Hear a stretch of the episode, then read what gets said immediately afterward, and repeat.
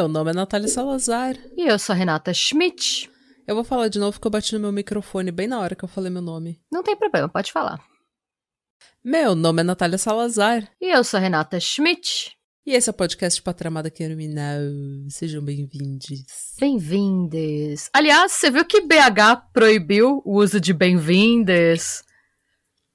Ai, tá tudo bem, BH. Qual é o problema de BH? Não, tá tendo muita coisa em BH. É O mesmo? mundo tá acabando. Sim, É mesmo? Sim, tá tendo um monte de casos, tipo, um monte de casos horríveis acontecendo em BH. Gente, BH, Rivotril. O que, que tá Todo- acontecendo? Semana passada, Segura quase todo dia, tinha alguma tragédia acontecendo lá. Meu No ICQ Deus. a gente tava olhando toda hora de, porra, BH. De BH novo. virou Flórida. É, não, é isso mesmo. BH, esse ano, BH é a Flórida brasileira. Eu não tô acompanhando. Eu tô. Ai, você viu aquele caso bem pesado da mina que tava bêbada, que ela foi Uhum. estuprada na rua? Foi em BH. Ah, foi em BH? Eu não lembrava. É, esse foi um caso que eu também eu comecei a entrar muito a fundo e daí eu falei, nope. Não. Tava, tava difícil demais aquela semana pra ser mulher. Ah, então, mas naquela semana, vários outros casos, tipo, de violência sexual, de assassinato, tudo em BH. Meu Deus, gente. Um monte de coisa foi acontecendo, e aí veio essa, que eles proibiram bem-vindes. Ah, sim, porque é Elo. isso que vai resolver Exato. os problemas de BH, né? Parabéns, BH. É igual quando sua casa tá pegando fogo, você fala, acho que eu vou varrer o chão. Eu falei, eu tava falando disso hoje com o pessoal, com os apoiadores. Tipo, a- é tipo, o BH é a, a BH tá pro Brasil que nem a Itália tá pra Europa, né? Porque a Itália tá. O desemprego tá, tipo, acho que quase 8%, a inflação Uhum. tá perto dos 10%. E a Giorgia Meloni tá fazendo o quê? Indo atrás dos gays. É, Mas é por quê? Porque gay, trans, é, ateu, é, mulher, mulher solteira, mulher feminista, drag queen, esse tipo de gente é sempre o povo que é o bode expiatório. Quando tudo tá dando errado e você não sabe o que você vai fazer, culpa um imigrante, culpa uma drag queen, culpa um gay, porque tem aquela frase: se você puder convencer o homem branco mais medíocre que ele é melhor do que o melhor homem preto, ele não vai notar que você tá esvaziando os bolsos dele. Dê alguém para ele poder se sentir superior sobre e ele mesmo vai esvaziar os próprios bolsos para você. é isso. É exatamente isso. É isso que tá acontecendo na Itália, em BH, É, na Flórida, na, que sempre. que tá acontecendo na Flórida, desde que a Flórida é a é a Flórida. Flórida, mas é na Flórida agora estão queimando o livro, tem você não pode mais ser drag, tem drag da RuPaul que vai fazer que é extremamente famosa que vai fazer show na, na Flórida e tá com medo. Tá com medo de fazer É. show na Flórida, sabe? Tipo, por quê? Porque a economia tá um lixo, as pessoas estão divididas, ninguém tem um plano para melhorar a vida da população, os bilionários estão com todo o dinheiro do mundo. Então, quem que a gente tem que. O que que a gente tem que fazer? A gente tem que man- se manter em- brigando entre a gente. A gente tem que manter a população pobre brigando entre si, que é para não perceber que os, os bilionários estão acabando com o mundo e estão cada vez mais ricos e que não existe um plano para melhorar a vida da população. Começamos militando já. E com, essa, e com esse tom positivo, Mais um patramada o criminal podcast. que já começa. A gente tenta não militar, mas é difícil. É difícil.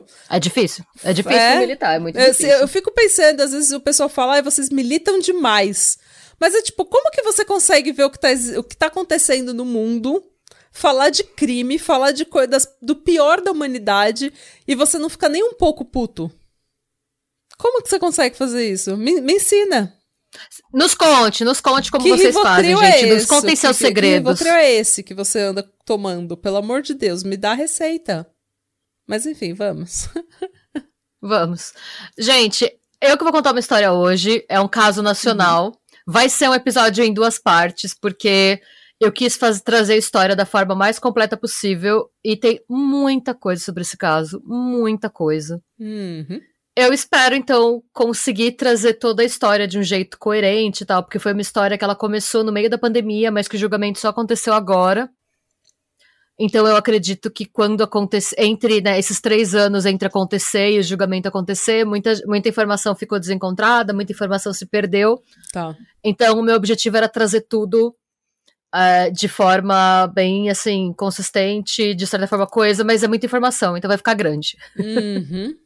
que, como vocês devem ver pelo nome do episódio, é o caso da Alexandra Dolgolkensky. Ok, eu não sei nada desse caso. Nada. Ah, se prepara para ficar revoltado. Eu não li nada. É, ainda bem.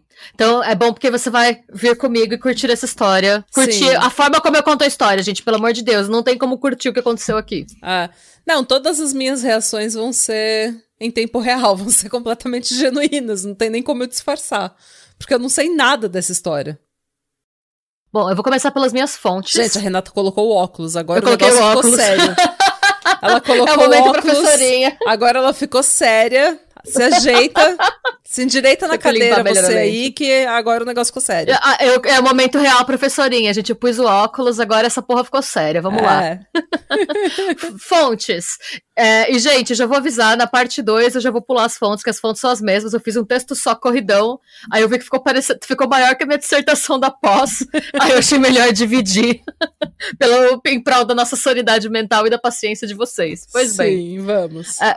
Eu usei uma matéria da revista Piauí intitulada Mãe Perfeita, de novembro de 2020. O canal do Beto Ribeiro tem sete horas de vídeo sobre esse caso. Eu assisti às sete horas. Uhum. Se você, eu recomendo muito, se você quiser saber mais sobre essa história depois daqui, que você vá ver esses vídeos. Se você não quiser ver tudo, eu recomendo que você procure só a- o vídeo em que ele entrevista a Michelle Dunke Kufner, que foi a promotora responsável pelo caso que participou das investigações. Tá. É, porque a forma como ela acompanhou e tratou o caso foi, pra mim, absolutamente perfeita, assim. Me deu até um pouco de, de conforto saber que a gente ainda tem profissionais excelentes. É, que a gente. Que assim, deu um pouquinho de fé na humanidade, sabe? Tamo precisada. Sim, pra mim ela é uma das heroínas dessa história. Tá. Além disso, eu usei o site é, gaúchazh.cliquerbs.com, paralelo29.com.br, é, guaíba.com.br, o G1 e o site do Ministério Público do Rio Grande do Sul, ele colocou o julgamento disponível em blocos. Eu assisti Hum, uh, uma parte do julgamento, tá? Eu não assisti inteiro porque são três dias de julgamento, então, Nossa. e o meu estômago não permitiu, logo vocês vão saber por quê. hum. Vamos lá, gente. Nossa história começa em 2020, na cidade de Planalto, no Rio Grande do Sul. Nessa época, Alexandra Dogolkensky era mãe de dois filhos, o Anderson, de 17 anos, e o Rafael, de 11. O Anderson era o filho do primeiro casamento da Alexandra com o José Dogolkensky, de quem ela pegou o sobrenome. E o Rafael era filho do segundo casamento da Alexandra com o Rodrigo Vinkes, ou Winkes, não sei como se pronuncia, de quem ela se separou em 2018. A Alexandra não trabalhava, é, ao que tudo indica pelas fontes, ela nunca tinha trabalhado. Uhum. Ela vivia é, de uma pensão de aproximadamente dois mil reais que ela recebia do José, é, falecido em 2007. Então ela tinha uma pensão de viúva Hum. que ela recebia porque é, é, eu não sei direito como funciona esse processo, mas uma parte era para ela e uma parte era para o Anderson. Então uma Uhum. parte desse valor ela recebia por conta do filho mais velho. Uhum. É, como eu falei, a família morava na cidade de Planalto. Essa cidade tem só 10 mil habitantes. Até para os padrões da Irlanda, ela é pequena. É. E como toda cidade pequena, a Alexandra era conhecida na cidade porque ela costumava fazer caminhadas diárias em volta da praça, da praça central. Uhum. É, nessa praça ficava tudo, gente. Era é, em volta dela ficava o conselho tutelar, o fórum, o hospital, a prefeitura, a delegacia, o Ministério Público. Hum. E a casa da Alexandra ficava a 300 metros dessa praça. Tá. A família era considerada tranquila. Chamava a atenção o fato de que a, a Alexandra fazia questão de levar o Rafael a pé para a escola todo dia. Mesmo ele já tendo 11 anos, o que pra gente que cresceu. é, se você cresceu em São Paulo, você vai achar absurdo é, quererem que ele fosse a pé para a escola. Mas era uma cidade de 10 mil habitantes e a Ai, escola mas eu ficava morava, dois. eu morava não muito longe da escola e até os meus 12, 13 anos a minha avó queria me levar ainda na escola. Eu odiava, eu andava até meio afastado, eu era a única criança, criança adolescente que tinha a avó levando e ela. Ai, mas se você sumir, daí não adianta, não adianta você tá com vergonha. É melhor tá com vergonha e não sumir. Melhor comentário. É melhor ficar com vergonha e não sumir, não desaparecer. Daí você. Ela falava ainda que os outros deixavam os filhos ir a pé sozinho pra escola porque os pais não amavam eles direito. Meu Deus! Ah, ainda jogava shade nos outros pais. Ah, como eu cresci no interior, era uma outra realidade, né? Realmente você fica mais, É. mais solto quando é. Eu morava muito perto da escola também, então não, não era. É, mas enfim. É, então, a família era considerada tranquila. O único fator que gerava um pouco de estranheza era isso, era a Alexandra fazer questão de levar o Rafael na escola. Uhum.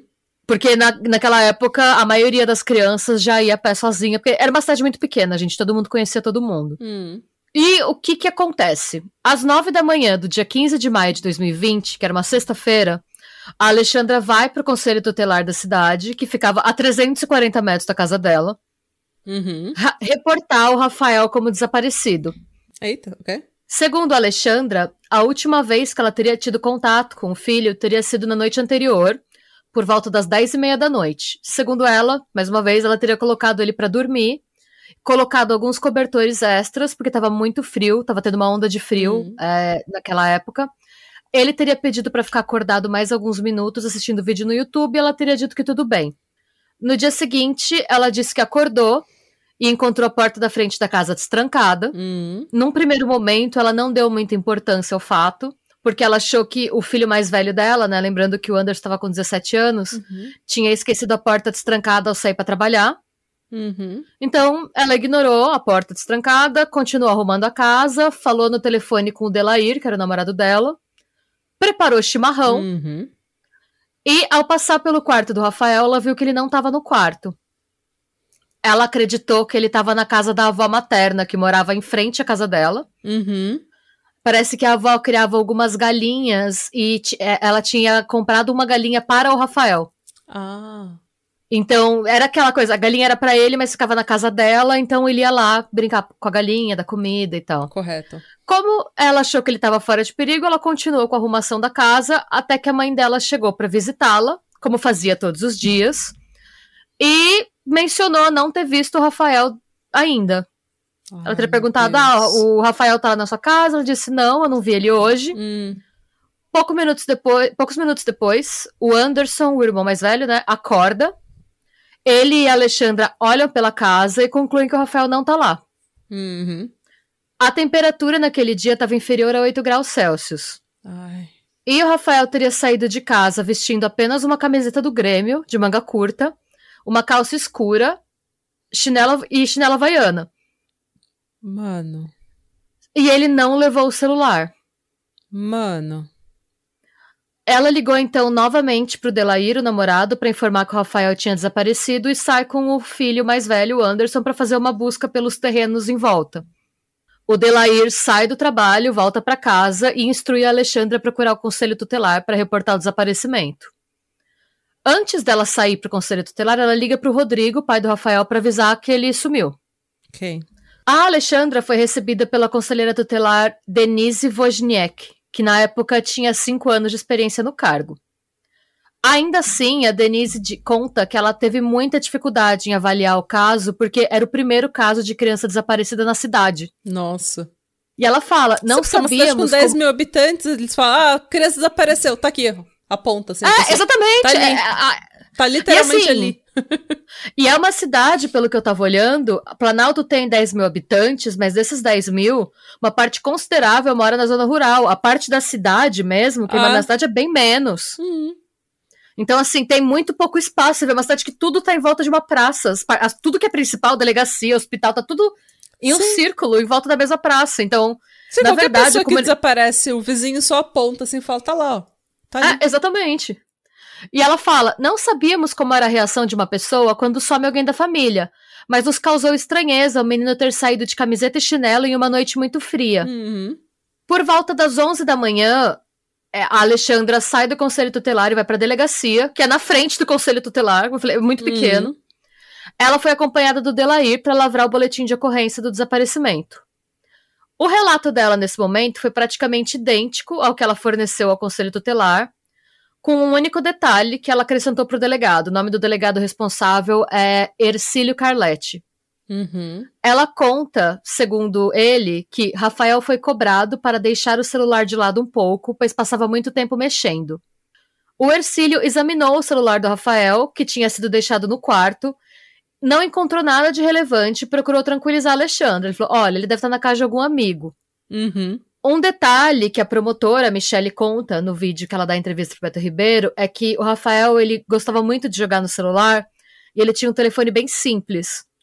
Então que para manter a memória do celular boa para jogar, ele deletava a maioria das mensagens. Mensagem, Tá, foto. Tudo que ocupava espaço. Uhum. Sim. Então não tinha quase nada no celular dele. Tá. A partir do meio-dia, a cidade inteira estava procurando esse menino. Uhum. Tinham grupos de voluntários mesmo buscando pela cidade. Tinham anúncios e fotos em redes sociais. No meio da tarde, é, vale lembrar, gente, que não estava tendo aula por causa da pandemia. As aulas estavam suspensas. Uhum. Foi, foi em 2020, né? Uhum. Foi no começo de 2020. É, e aí, no começo da tarde, um grupo de colegas de escola do Rafael apareceu no conselho tutelar e se colocou à disposição para ajudar a procurá-lo, que eu achei muito fofo. Uhum. É, a Alexandra fez um vídeo para as redes sociais para divulgar o que tinha acontecido e a gente vai colocar um trecho do áudio desse vídeo para vocês escutarem. Tá no, tem como você quer ouvir da Play? Tá no Drive. Quero. Da, chama Áudio Alexandra. E aí eu percebi que a porta não não estava chaveada, né? Tava, tava encostada, mas não trancada com a chave. Mas até então eu imaginei que ele estivesse na casa da minha mãe, porque minha mãe mora em frente à casa que eu moro. E aí, para mim, ele, eu estava tranquila porque ele estaria na casa da minha mãe. E então, dez e meia da noite, ele pediu para mim pôr mais um cobertor na cama, se eu podia cobrir ele. Ele me deu boa noite, normal, como ele faz todo dia. Então, até aí a gente não, não tinha noção que o Rafael ia dormir na cama dele e no outro dia a gente não ia encontrar o Rafael em casa, né? A gente quer uma luz, uma, uma noticiazinha que, sabe, que diga, não, a gente viu esse menino em tal lugar, a gente só quer ele de volta.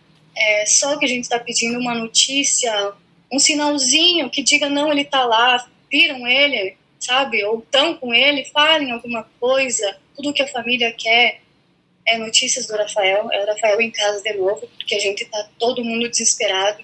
Aqui dentro de casa é um vazio imenso, é um vazio imenso porque ele é a nossa criança. Ele tem 11 anos, mas ele é a nossa criança. E a gente não, não sabe mais aonde apelar, a gente não sabe mais para que lado pedir. Essa mulher matou o filho dela? Eu não vou te, não vou, tô te contando a história, Natália, não vou dar spoiler. Mas não te causou estranheza? O, o que, que você acha? Me causou muita estranheza. Ela fala, Obrigada. ela fala de um jeito que eu não sei se meu filho tivesse desaparecido, eu estaria muito mais nervosa, eu estaria mais estressada, eu estaria chorando, eu estaria emocionada. Mas eu definitivamente não falaria, tipo, ele é nossa criança aqui. Um sinalzinho. É, a gente só quer um sinalzinho dele de que ele tá bem. Não, não, não. Mas como É a gente sabe, é difícil a gente saber qual é a reação da pessoa na hora que aquilo tá acontecendo. Né? Tem gente que tem reações estranhas. Vide a Amanda Knox, por exemplo, que É. tem reações. Se é uma, uma coisa que a pessoa não imagina ou que dê gatilho em algum trauma do passado, alguma coisa, uma coisa que a pessoa nunca teve que eh, confrontar antes, de repente a reação é estranha, a gente não sabe. E o que você tá falando é exatamente a impressão que a cidade teve. Esse vídeo causou estranheza em todo mundo, Uhum. porque ela parece. Calma. Parece que ela tá contando a história de uma amiga de uma amiga de uma amiga dela. Uhum. Tipo, ela parece desconectada. Ah. Mas ao mesmo tempo, todo mundo passou um pano exatamente pelo que você falou. Hum. Ah, a gente não sabe, né? Pois bem. Quando anoiteceu e ainda não tinha sinal do Rafael, o delegado, Ercílio Carletti, ele ficou tenso e considerou pela primeira vez a possibilidade do Rafael ter sido vítima de tráfico sexual. Ai, meu Deus. E ele fala: é comum nessa cidade, é fácil ser aliciado. Aqui é interior, é um fim de mundo, mas Chapecó é aqui do lado. Passo Fundo é aqui do lado. Hum. Um abusador poderia ter vindo, poderia ter orientado o menino a não levar o celular para não ser rastreado. Porque esse foi outro fator que deixou o delegado com a pulga atrás da orelha. Todo mundo conhecia esse menino e ele não saía do celular. Ele estava sempre jogando no celular. Hum. E daí ele deixa o celular do nada. Era uma coisa que, vamos supor que, sei lá, ele quis fugir.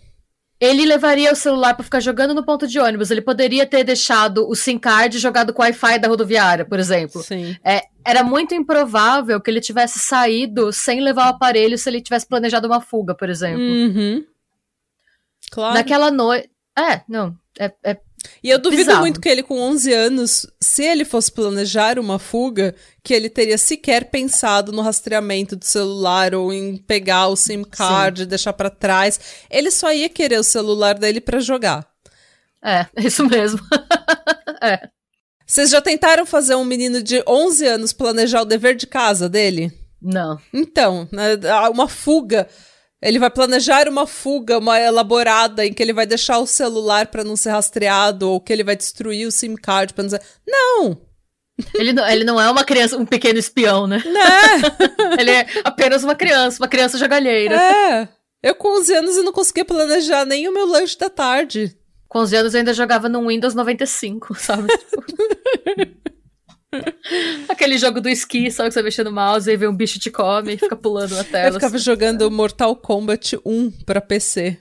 Num Rapaz. Windows 95 também. Jogava Doom? Lembra de Doom? Não, eu não jogava, nunca tive Doom. Eu adorava Doom.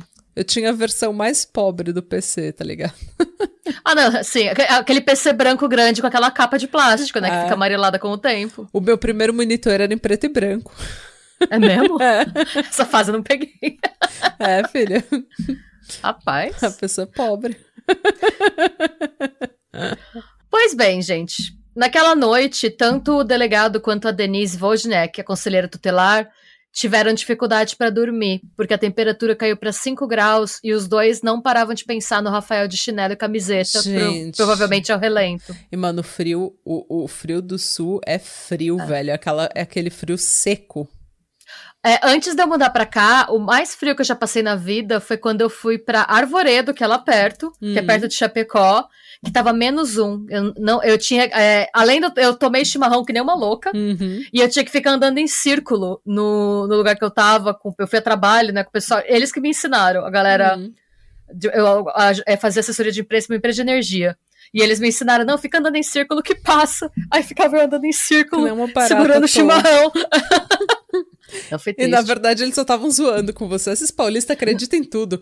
Não, mas ajudou, porque você se mexe, né? Ah. Você se mexe um pouco, o sangue circula um pouco, ajuda, ajudou mesmo. Ah, não, eu, eu morei no sul por uns anos e é, é um frio do caralho. e É um frio seco. E as nossas casas de lá, as nossas roupas de lá não são totalmente Não. é, preparadas para o frio que a gente enfrenta lá. Não, eu passei mais frio lá em Arvoredo, com menos um, do que eu passei aqui. Sim. Aqui as casas e as roupas são diferentes. No Brasil, as roupas não são feitas para o frio. Não. Mesmo as roupas de frio, elas não são muito quentes porque nunca fica muito frio. Mas enfim, Enfim, bom, gente. É. No dia seguinte, que é 16 de maio, era um sábado, ao ser informado que o Rafael ainda não tinha aparecido, a polícia dá início às primeiras oitivas formais, que começaram com Alexandra sendo convocada mais uma vez para um depoimento mais detalhado. Hum. É nesse momento que aparece a primeira discrepância no depoimento dela. Ela parece não lembrar se ela foi até a casa da mãe procurando o Rafael ou se a mãe foi até a casa dela e comentou que não tinha visto ele naquele dia. Nesse primeiro momento, a inconsistência foi interpretada como nervosismo. E também foi nesse momento em que, segundo o delegado Ercílio, ela começou a apontar suspeitos. Hum. Ela acusa o meio-irmão, o Jean, que, segundo ela, teria um histórico de problemas de saúde mental e violência e que teria, entre aspas, eu tô citando direto do depoimento dela, passado as mãos nas bolinhas de Rafael. Ah, ah. Mas, gente, eu não dei o nome inteiro do Jean porque essa informação não foi confirmada em nenhum momento. Assim, não existe nenhum histórico. E eu acho que é mentira, porque nenhuma mãe falaria desse jeito. Sim. É. Nenhuma Eu mãe bem- que eu conheço Eu no bem- mundo É. falaria: Ah, ele passou a mão nas bolinhas do meu filho. Nenhuma mãe falaria isso. É, eu achei bem nojento, pra ser bem sincero. Mas é, eu só quero também deixar registrado que não tem nenhum diagnóstico médico, nem registro policial de violência por parte do Jean, nem nenhum histórico de abuso sexual, nem nenhum prontuário médico com o Rafael, tá? Tá, Por isso que eu não divulguei o nome inteiro dele, porque essa informação não foi confirmada. eu não acredito. É, então. E segundo a própria Alexandra, o Rafael teria aberto a porta para o Jean caso o Jean aparecesse no meio da madrugada, o que para mim também é uma inconsistência.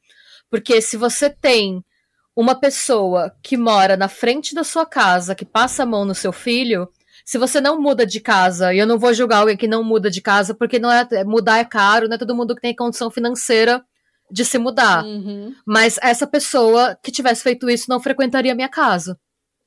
Sim.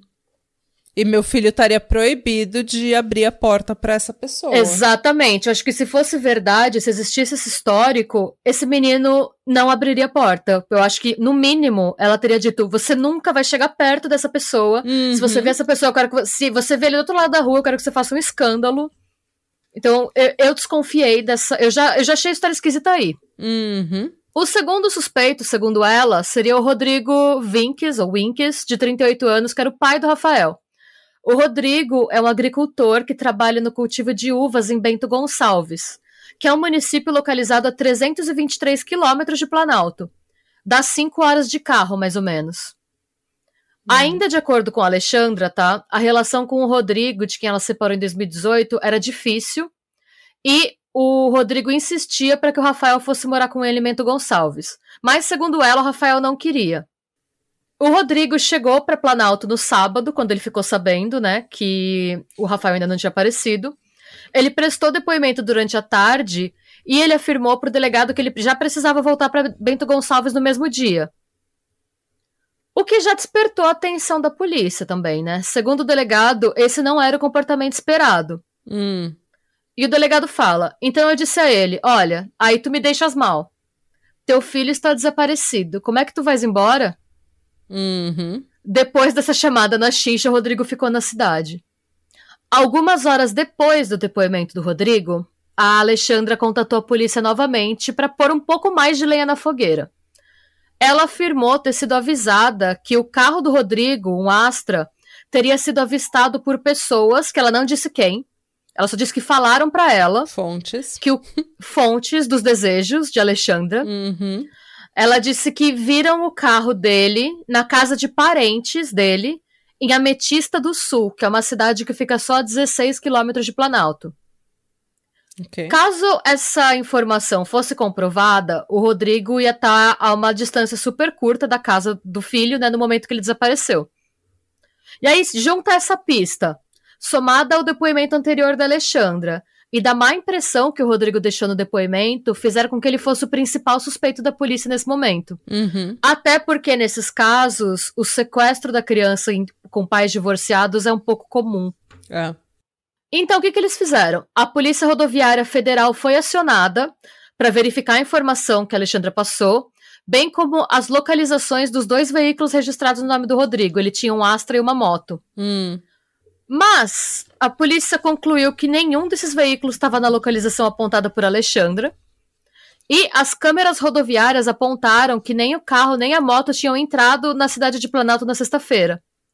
E as companhias telefônicas confirmaram que o celular do Rodrigo estava na região de Bento Gonçalves durante toda sexta-feira e a manhã de sábado. Hum. Ele, inclusive, acessou a internet em Bento Gonçalves, de maneira que tinha tanto a confirmação por torres de sinal telefônico, quanto pela localização do aparelho via, via Google Maps. Uhum.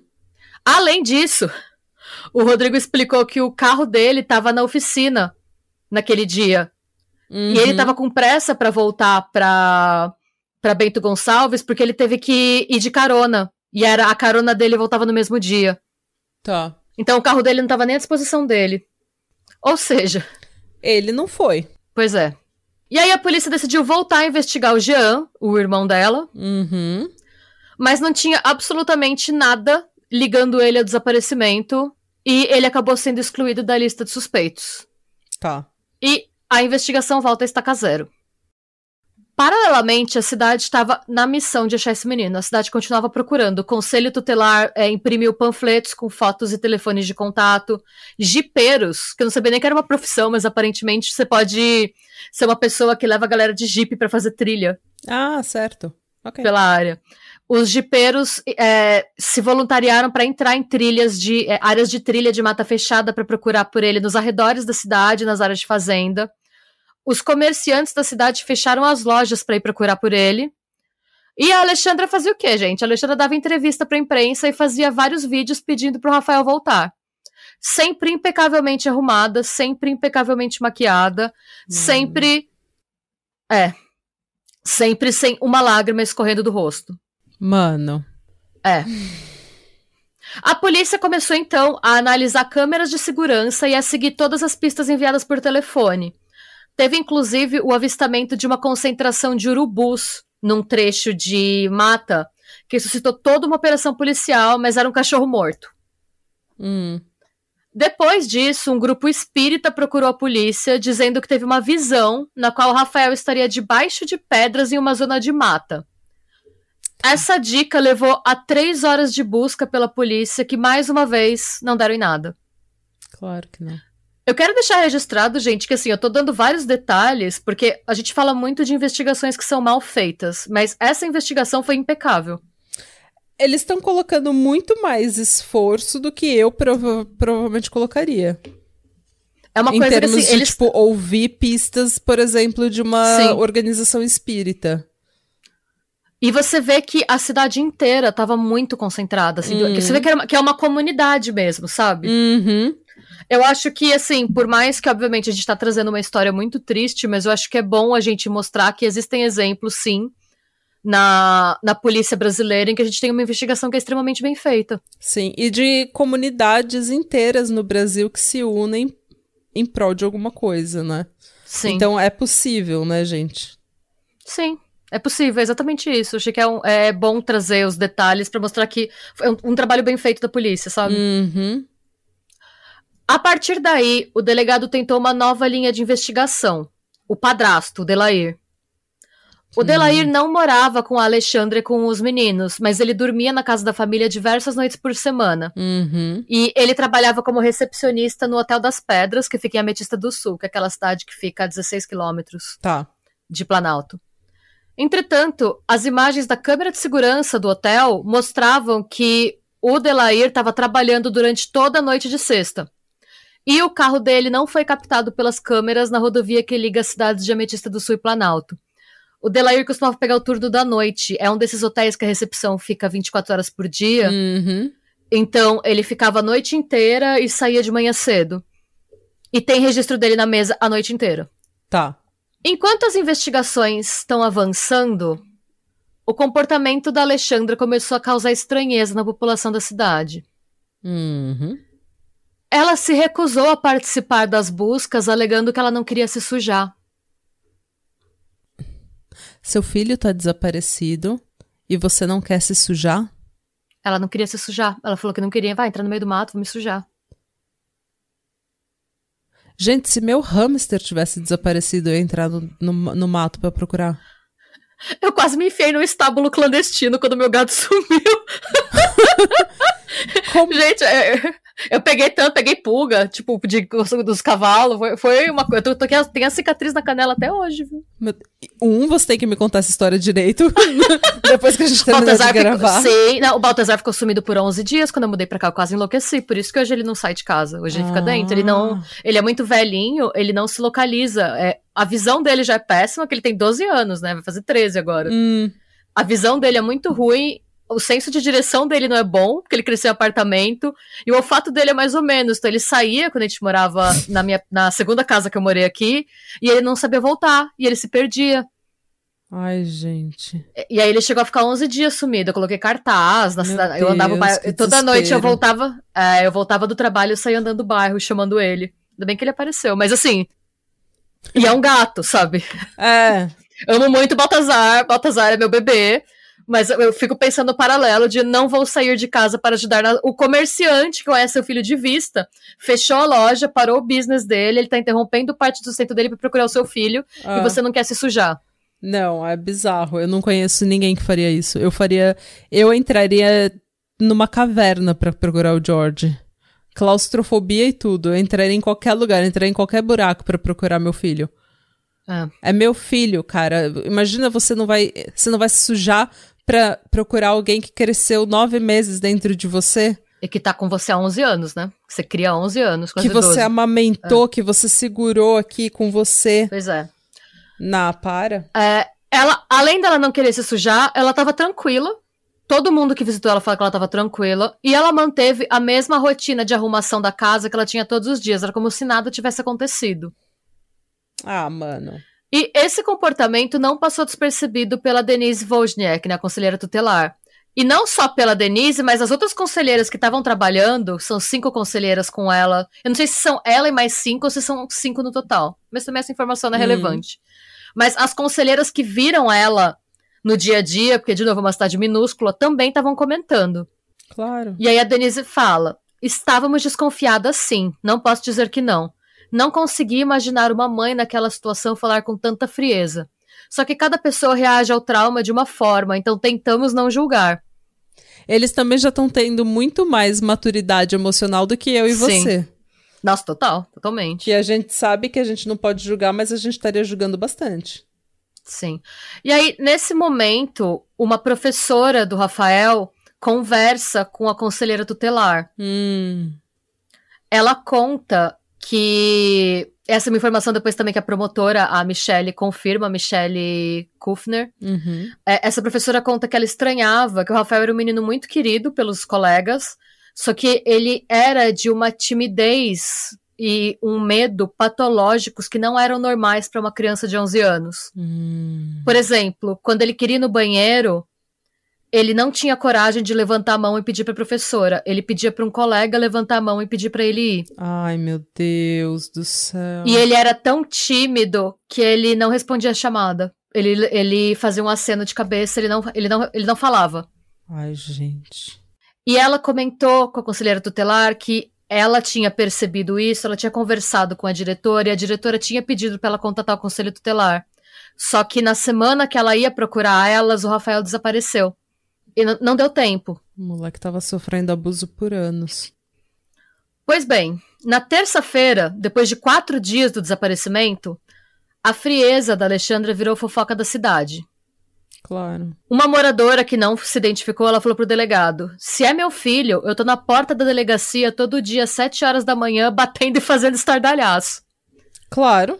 Outros moradores da cidade relataram ter ido oferecer ajuda, mas eles encontraram a Alexandra sentada na varanda, tomando chimarrão, com uma cara de quem tava sem nenhuma preocupação no mundo. E aí o que eles falaram foi que se ela não tava fazendo nada, eles também não iam, tipo, Claro. Né? A mulher tá triplena lá no, na casa dela. Não, para. O delegado comentou que sempre que ele via ela dando entrevista, o instinto dizia pra ele que tinha alguma coisa errada com ela. Uhum. E aí, na quinta, é que a promotora Michelle Konfner, de 39 anos, foi pra casa da Alexandra colher o depoimento. Só pra dar um contexto, a Michelle não é de Planalto. Se não me engano, ela, ela é de Santa Catarina, é nascida em Santa Catarina, mas ela trabalha no Rio Grande do Sul. Então ela teve e, em outra cidade. Então ela foi dirigindo até lá pra falar pessoalmente com a Alexandra pra colher mais um depoimento. Antes dela entrar, ela inspecionou a rua. Que eu já achei uma postura super analítica. Se antes dela entrar na casa, ela tava meio que olhando o layout, sabe, da, da vizinhança. Uhum. E aí ela viu é, a casa da Alexandra ficava num terreno de esquina, é, que tinham duas casas no mesmo terreno, basicamente. Duas casas de tijolos aparentes, ambas do mesmo tamanho. A casa do lado da da Alexandra era de um casal que tinha se mudado de Americana, em São Paulo. Uhum. Boa cidade, morei lá. uh, há cerca de oito anos. E o casal estava viajando naquela semana, então não dava nem para questionar os vizinhos sobre o que acontecia na casa da Alexandra, né? Se eles ouviam alguma coisa, se tinha muita discussão. Então, não dava. E também não era possível que esses vizinhos tivessem testemunhado qualquer incidente, porque fazia uma semana que eles estavam fora e só cinco dias que o Rafael estava desaparecido. Ao entrar, a Michelle encontrou a Alexandra assistindo TV numa casa perfeitamente arrumada e foi convidada a sentar. E ela percebeu que até o sofá era coberto por uma manta que estava perfeitamente esticada, não tinha nenhum vinco na manta. Mano. E enquanto ela entrevistava a Alexandra, ela ficou impressionada com a calma. E aí a Michelle fala: Eu cheguei a perguntar se ela estava tomando alguma medicação que justificasse aquela tranquilidade. Porque nós, que não tínhamos vínculo com a criança, estávamos preocupados e sem dormir havia vários dias. Claro, eles estão pensando não... no frio que essa criança está passando. E a mãe lá, Sim. ah, não, ele tá bem. É porque ela sabe o que já aconteceu com ele. Ela disse que não tomava nada. Falou de forma coerente e concatenada. Em dado momento, inclusive, fez piada e soltou uma risada. Falei, falei pro, pro Anderson, como falar de novo. Falei pro Anderson hoje ao meio-dia. Ah, daqui a pouco o Rafael entra aqui pelaquela porta. E riu. Mano, como que o seu filho de 11 anos está desaparecido no inverno do sul e você tá plena limpando a casa e falando: "Ah, tá tudo bem, daqui a pouco ele entra aí". Daqui a pouco tá aí. Não, para, que, que mulher louca. É. A Michelle perguntou também se esse tipo de fuga era normal, se já tinha acontecido antes do Rafael sair de casa sem se avisar. E você tá aí? Você travou? Não, tô aqui, eu tô só ah, desculpa. Você só tá indignada. Você tá indignada, eu não consigo falar. É, ela percebe que o tom da, da Alexandra mudou quando ela fez essa pergunta. Ah, é normal ele fugir assim? Ele sai sempre? A resposta foi tipo, não! Os meus filhos são extremamente obedientes. Nenhum dos meus filhos me desobedece. Eles não saem sem avisar. Mas você acha que ele fugiu agora? Pois é. E aí, quando a Michelle tava saindo, Cara, a Alexandra o que me disse... deixa emputecida é que ela é tão narcisista que ela acha que ela tá enganando a cidade inteira com esse, esse act dela, com essa atuação podre dela. Ela acha que ela é pois é. formada é. no tablado. Essa eu nunca tinha ouvido. Essa atuação podre que ela acha que ela tá enganando todo é. mundo. Ela acha que ela vai ganhar o Oscar por essa essa grande performance dela. É, pois é. Calma que piora. Eu nem conheço ela, eu nunca vi a cara dela, já tô com ódio. Pois bem, no dia seguinte, fez uma semana que o Rafael desapareceu, e aí a conselheira tutelar, Denise Wozniak, foi fazer uma visita na casa de novo, acompanhada de outra conselheira. A Alexandra atendeu a porta, já avisando que ela não tinha muito tempo para falar, porque ele ia dar uma entrevista pra imprensa. E aí, para essa entrevista, ela se preparou, tá? Mano, eu tô ela sério, tava... sério, eu tô ficando. A cada minuto é. desse episódio, eu tô ficando mais emputecida. É. Pois é. E aí, pra, como ela ia dar entrevista pra TV, né? Ela se preparou. Então, dessa vez, ela tava com a cara inchada, ela tava com cara de choro, falou pra Denise que ela não tinha dormido na véspera, porque sempre que ela ouvia um barulhinho, ela acordava achando que era o Rafael voltando para casa. Ela montou um altar na sala em homenagem ao Rafael, com foto, com roupa e um bicho de pelúcia dele. Ai, que dissimulada. E aí, a conselheira tutelar falou até que estava se sentindo meio culpada. Ela falou: achamos que a desconfiança estava errada, que seria muita frieza da parte dela fazer isso. Saímos de lá dizendo: não é possível que tenha sido ela. Mano. Algumas horas depois, nesse mesmo dia, as residências da Alexandre e da mãe dela foram submetidas a uma perícia com luminol. Hum. A gente, luminol, é, ele é usado, ele é um pó que ele é usado para detectar vestígios de sangue. Uhum. Nada foi encontrado na casa. Mas também essa mulher tá limpando a casa todo dia. É, pois é. Com a chegada da perícia, e se tratando de uma cidade pequena, todo mundo ficou sabendo que tinha um monte de carro de polícia na frente da casa. Uhum. E um casal de tios do Rafael foi até lá achando que o Rafael tinha sido encontrado. Uhum. E, segundo eles, quando eles chegaram lá, a Alexandra estava no alpendre da casa, de costas pra rua, dando risada. Trocando ideia com as pessoas dando risada. Plena, feliz. Essa, infor é, essa informação foi confirmada por uma vizinha que foi falar pra polícia que ouviu a Alexandra rindo, se gabando do fato da polícia não ter encontrado nada na casa. Gente. Ela ainda tá feliz. Ela tá tendo isso, tipo, nossa, minha casa é tão limpa, eles não encontraram nada, eu limpei tão bem ainda. Tipo, ela tá orgulhosa dela mesma. No, assim, um detalhe, gente, é que nesse período, desde o dia que o Rafael sumiu, o Delair, o padrasto, ele tirou uma licença no trabalho para procurar o Rafael. Ele passou todos os dias, o dia inteiro, na rua procurando esse menino. Nossa, gente. Imagina você ser mais amado pelo seu padrasto do que pela sua mãe. É. No sábado, então, depois de passar o dia inteiro vasculhando a cidade e as trilhas, o Delair chegou na casa da Alexandra no fim do dia encharcado, porque como ele esgotou a cidade, ele decidiu passar algumas horas nos córregos da cidade. Meu ele estava procurando a água mesmo. gente. E aí ele falou que ele chegou, assim, devastado, podre, desanimado. E aí ele chegou e foi tomar um banho porque ele estava imundo de córrego. Hum. Nisso, a Alexandra chegou oferecendo chimarrão pra ele. Que foi?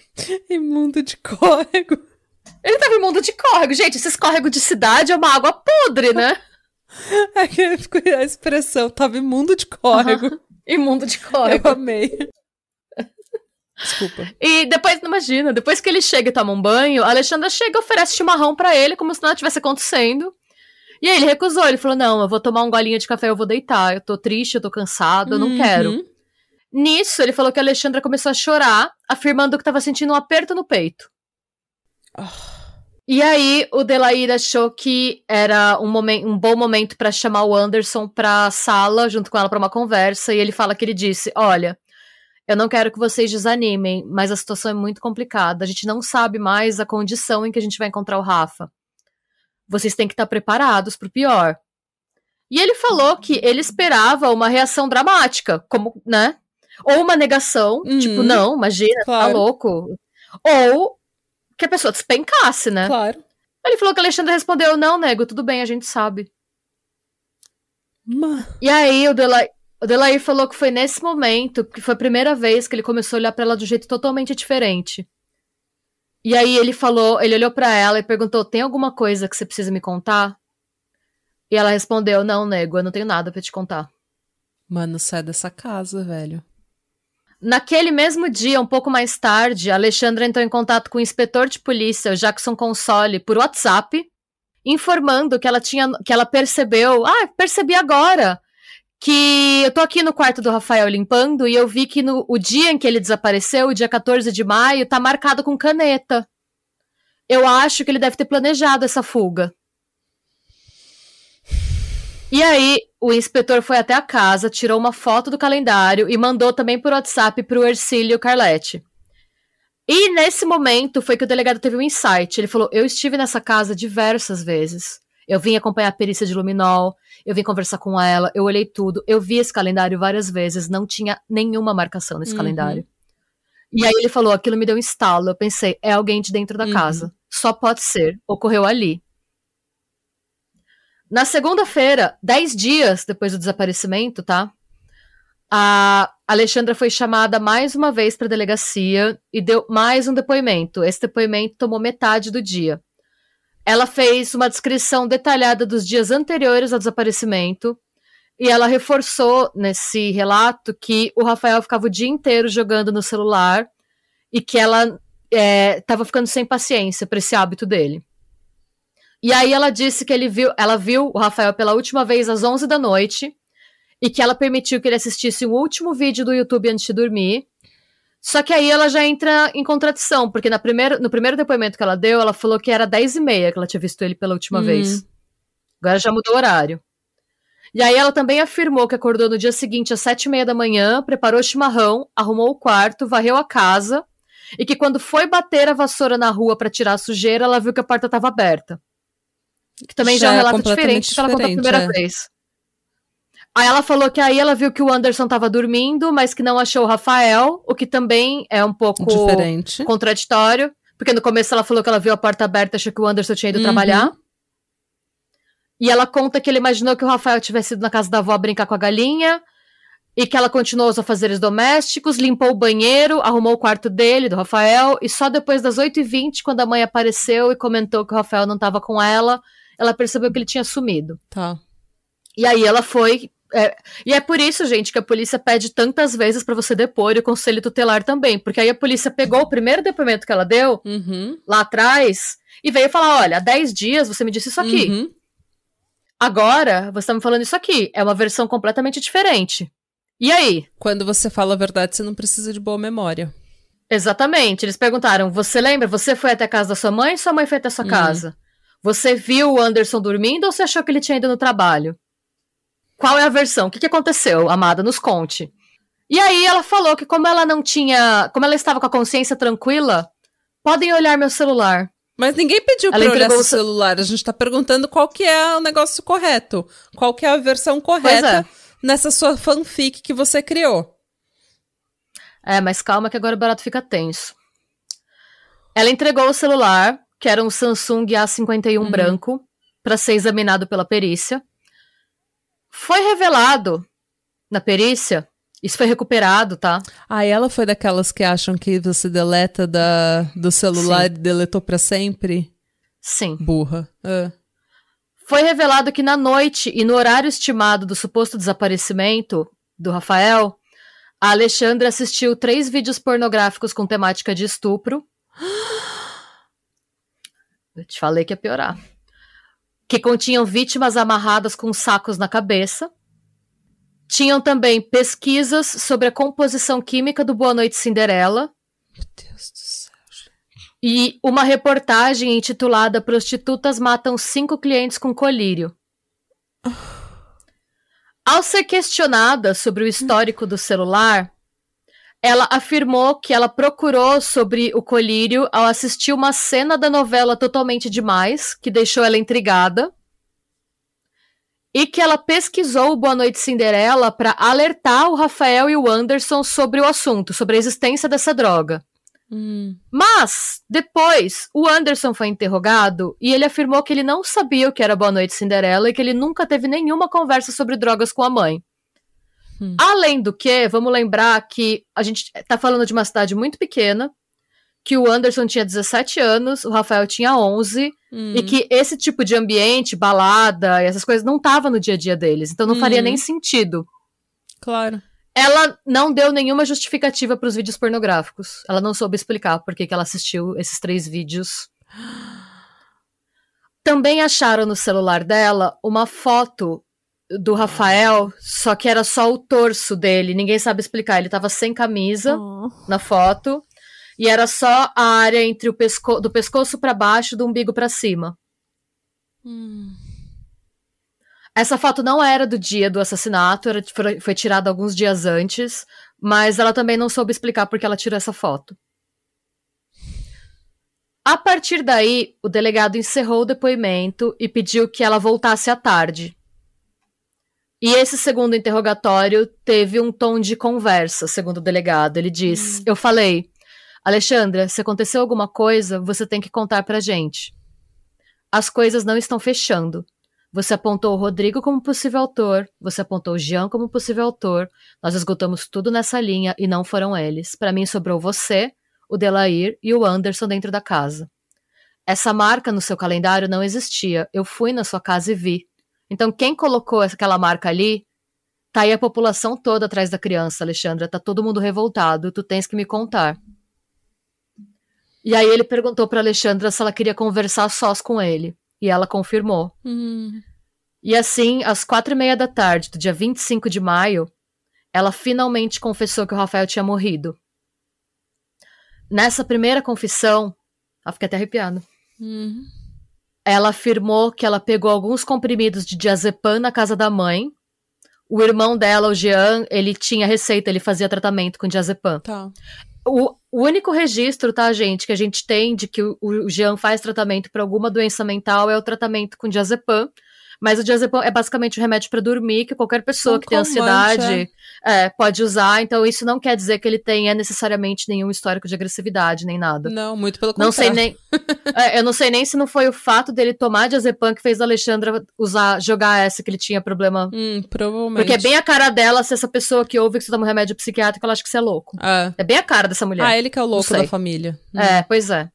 Enfim, ela disse que ela pegou alguns comprimidos de diazepam da casa da mãe O... E assim, para mim, a mãe dela também é outra, porque a mãe dela confirma que sentiu falta dos comprimidos, mas que não quis entrar.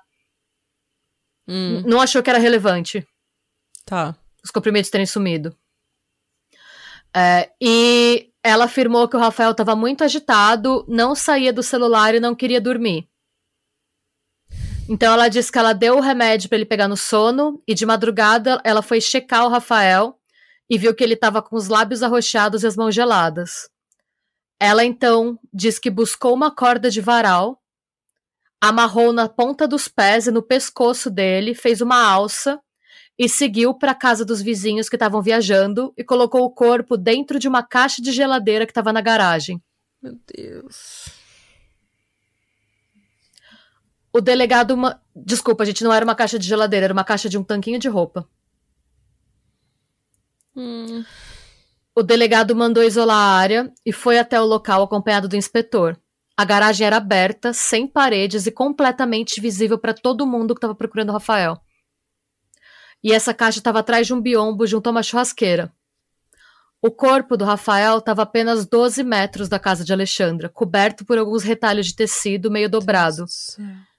Ele estava amarrado pelo pescoço com um saco de tecido na cabeça de forma assustadoramente similar aos atos dos filmes pornográficos que a Alexandra assistiu no dia do assassinato. E acaba aqui a parte 1 do episódio, gente. É porque, pelo amor de Deus. É, Mano do céu, Gente. eu tô passando mal. é.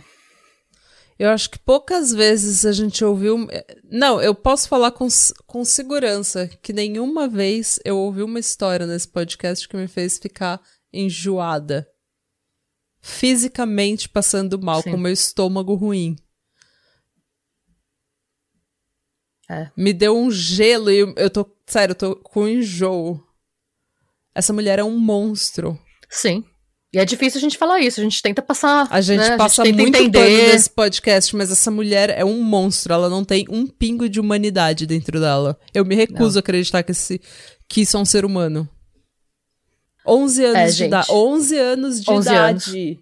11 anos de idade. Você tem um filho dentro do seu ventre, dentro de você por nove meses. Você amamenta, você segura o seu bebezinho aqui na sua pele e você tem a capacidade de fazer isso com ele.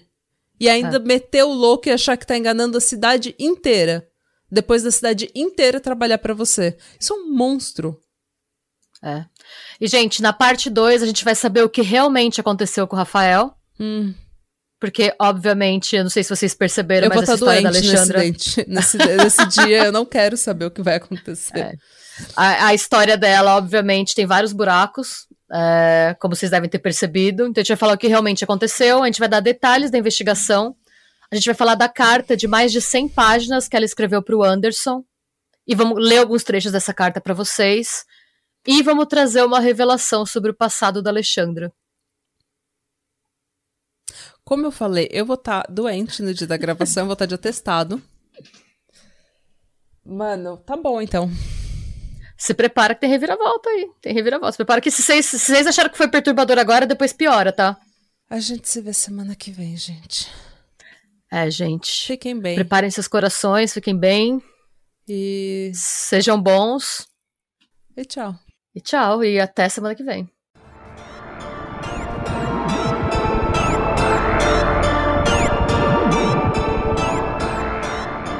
E se você gostou desse episódio e quer receber conteúdo exclusivo sem comerciais, vá até a Orelo para se tornar um apoiador do Pátria. Você também pode se inscrever no nosso canal do YouTube para episódios inéditos todos os domingos. E agora sim, tchau!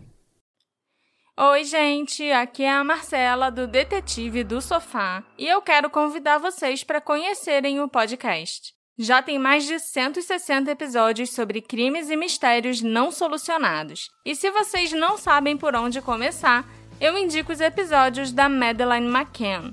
Eu vou contar muita coisa que vocês não sabem sobre o caso da pessoa desaparecida mais famosa da história. Então não esqueçam de conferir o Detetive do Sofá.